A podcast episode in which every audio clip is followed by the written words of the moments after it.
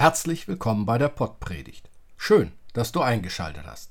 Christoph Marsch Grunau und ich, Robert Vetter, sind Pastoren im evangelischen Kirchenkreis Delmenhorst Oldenburg-Land. Danke sagen, immer wieder. Wir wünschen dir viel Spaß mit der Pottpredigt. Liebe Hörerinnen, lieber Hörer, der Text zum heutigen Erntedanktag findet sich im fünften Buch Mose. Denn der Herr dein Gott führt dich in ein gutes Land, ein Land, darin Bäche und Quellen sind und Wasser in der Tiefe, die aus den Bergen und in den Auen fließen, ein Land, darin Weizen, Gerste, Weinstöcke, Feigenbäume und Granatäpfel wachsen, ein Land, darin es Ölbäume und Honig gibt, ein Land, wo du Brot genug zu essen hast, wo dir nichts mangelt, ein Land, in dessen Steinen Eisen ist wo du Kupfererz aus den Bergen haust. Und wenn du gegessen hast und satt bist, sollst du den Herrn deinen Gott loben für das gute Land, das er dir gegeben hat. So hüte dich nun davor, den Herrn deinen Gott zu vergessen, so dass du seine Gebote und seine Gesetze und Rechte, die ich dir heute gebiete, nicht hältst.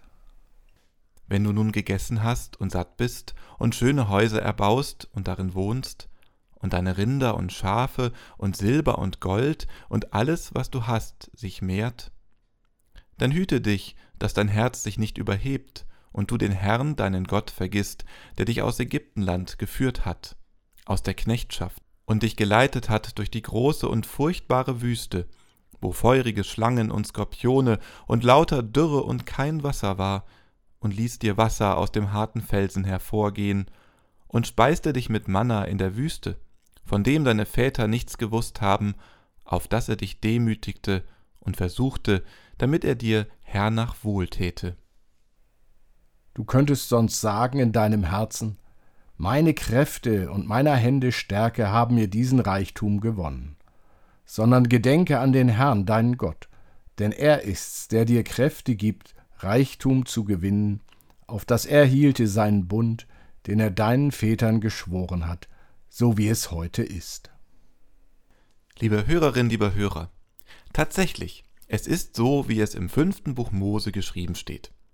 Wir leben in einem guten Land, darin Bäche und Quellen sind und Wasser in der Tiefe, die aus den Bergen und in den Auen fließen. Ein Land, darin Weizen, Gerste, Weinstöcke, Feigenbäume. Ein Land, wo du Brot genug zu essen hast, wo dir nichts mangelt. Ein Land, in dessen Steinen Eisen ist wo du Erz aus den Bergen haust. Tatsächlich haben die Menschen, also Sie, du und ich und viele auch aus anderen Ländern, kräftig daran gearbeitet, dass es anders wird. Und ob wir damit aufhören, die Erde so zu behandeln, als könnten wir einfach so weitermachen, dies steht ja noch nicht einmal fest. Das Fischsterben in der Oder war nur einer von vielen sichtbaren Hinweisen darauf, dass wir das Land, die Erde, und auch das Wasser, also Gottes Geschenk, nicht zu würdigen wissen. Natürlich, es gibt sie, die Kämpfe um die schützenswerte Natur. Doch nur weil aus Gründen des Denkmalschutzes ein Windrad nicht in der Sichtachse eines denkmalgeschützten Gartenensembles aufgestellt wird, heißt dies nicht, dass etwas an dem respektlosen Umgang mit der Erde geändert würde. Wir sind viel zu sehr gefangen in dem Denken, das bei Mose so formuliert wird. Meine Kräfte und meiner Hände Stärke haben mir diesen Reichtum gewonnen. Nein, kein Stein, kein Erz, nicht das winzigste Atom dieser Erde ist durch nur einen Menschen geschaffen.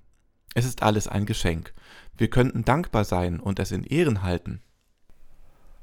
Oder wir lassen es. Spätestens seit der Katastrophe, für die beispielhaft das Ahrtal steht, sollte klar sein, dass die Menschen gerade etwas versuchen, was in Science-Fiction-Romanen als Terraforming beschrieben wird.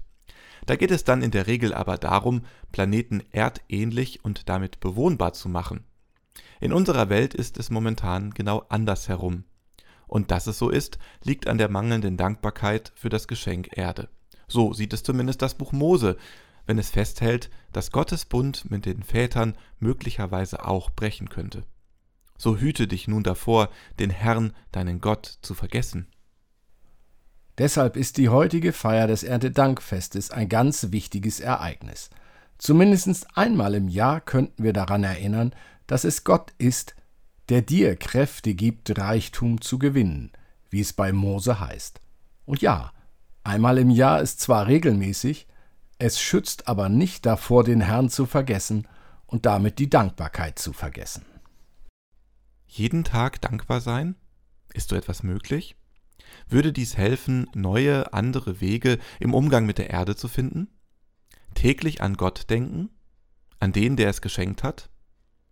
Die sogenannte Krone der Schöpfung ist nichts ohne die Erde. Wenn der Träger oder die Trägerin der Krone diese ablegt, dann war es das. Ein zugegeben schon alter Witz macht es deutlich. Kommt ein Komet an der Erde vorbei, sieht sie und sagt, Oh, du siehst aber gar nicht gut aus. Die Erde antwortet, Ja, mir geht es schlecht. Was hast du denn? fragt der Komet. Die Erde antwortet, Ich habe Homo sapiens. Da sagt der Komet tröstend zur Erde, Das geht vorbei. Lasst uns dankbar sein und neue Wege einschlagen. Amen. Geht hin im Namen des lebendigen, fürsorgenden Gottes, der uns seinen Geist schenkt. Geht hin, um euch allem entgegenzustellen, was das Leben von Kindern, Frauen und Männern versklavt. Geht hin, um euch daran zu freuen, dass wir einander haben. Geht hin, um das neue Leben aus Gottes Geist zu feiern. Gott segne euch. Amen.